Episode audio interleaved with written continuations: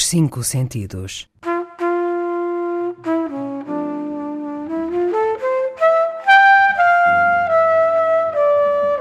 Um programa de Mário Cordeiro.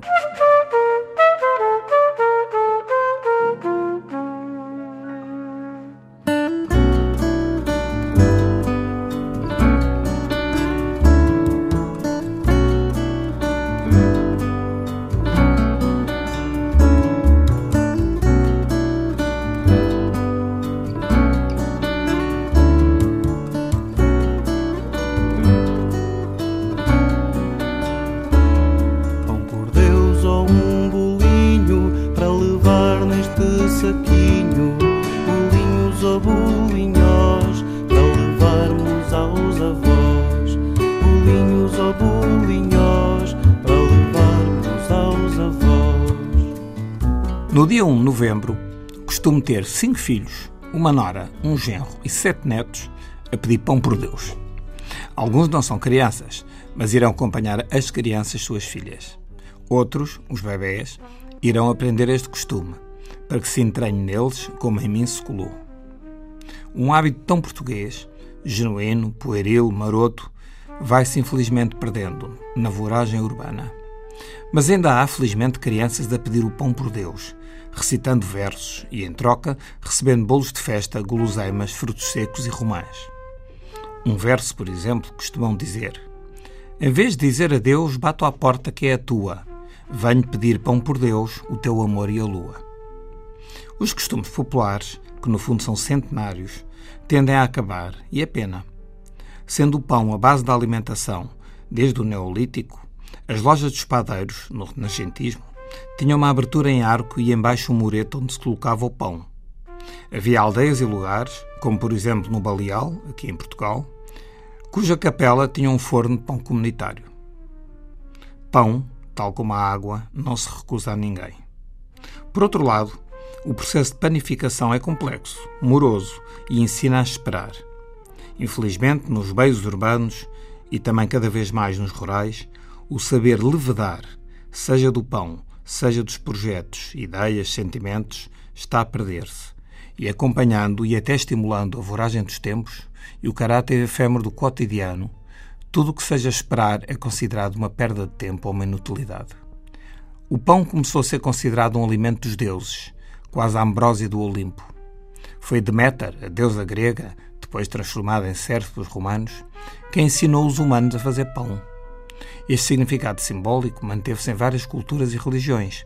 Basta ver os rituais de partilha do pão entre os judeus, as grandes limpezas antes da Páscoa, para que não reste uma migalha, é aquilo que se designa por Pessah, que seria determinado pelo que está escrito no livro Éxodos do Antigo Testamento, e determinaria que, durante sete dias, não se pudesse comer nada com fermento, e que todo o fermento e produtos fermentados, designados por chametes, fossem retirados da casa.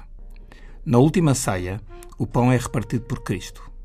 No Evangelho segundo São Lucas, podemos ler o que é hoje repetido na missa. E tomando um pão, havendo dado graças, o partiu e o serviu aos discípulos, dizendo: Isto é o meu corpo entregue por vós, fazei isto em memória de mim. Jean Valjean, o herói do livro Os Miseráveis, de Victor Hugo, é preso por ter ousado roubar um pão para alimentar os sete filhos da sua irmã viúva e por isso condenado às galés. A festa do Pão por Deus é celebrada em Portugal no dia 1 de novembro, especialmente na região centro e na Extremadura.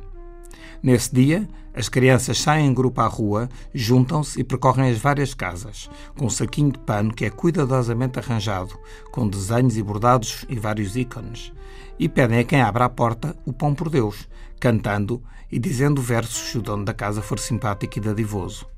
Recebem então bolinhos, doces, frutos secos, romãs, broas e castanhas. As broas do pão por Deus são especiais, levando erva doce e mel ou batata doce e abóbora. A razão para esta tradição ter ficado mais arraigada nestas regiões pode ter a ver com o terremoto de 1755, que ocorreu justamente a 1 de novembro. E quando tudo ruiu e as pessoas ficaram sem nada, vieram para a rua pedir pão por Deus. Alguns bairros da cidade tentam recuperar estes hábitos, mas a dissociação do conceito de vizinhança, a distanciação cultural, a falta de paciência dos adultos e a recusa de tudo o que seja tradição salvo algumas como as touradas e outras que tal, faz com que seja difícil recuperar estes hábitos. E era importante, não apenas por eles, mas pelo significado simbólico e pelo exemplo que há que dar às crianças que nada está adquirido e que o valor das pequenas coisas é demasiado grande para subestimarmos. Até porque amanhã podemos vir a precisar delas como pão para a boca. Nesta noite, de 31 para 1, também se celebra o Halloween, o Dia das Bruxas. Nas lojas não se verá nada quanto ao pão por Deus, mas a parafernália das bruxas e quejandos é indescritível.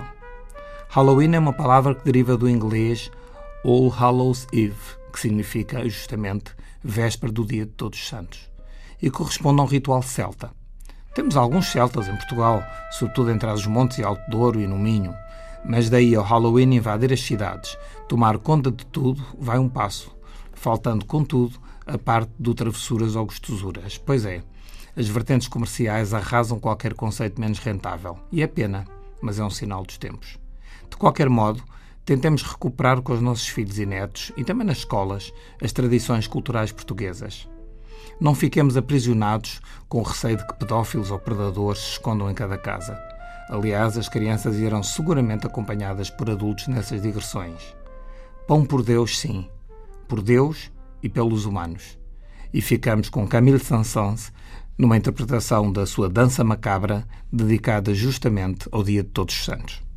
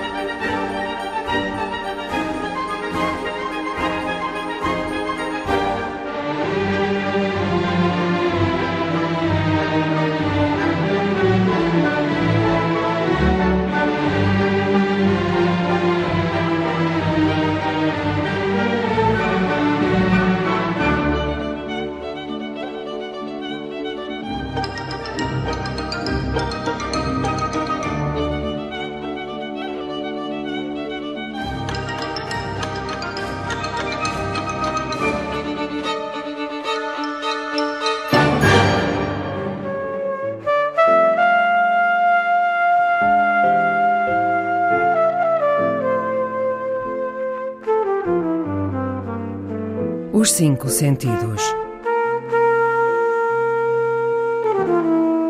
De Mário Cordeiro.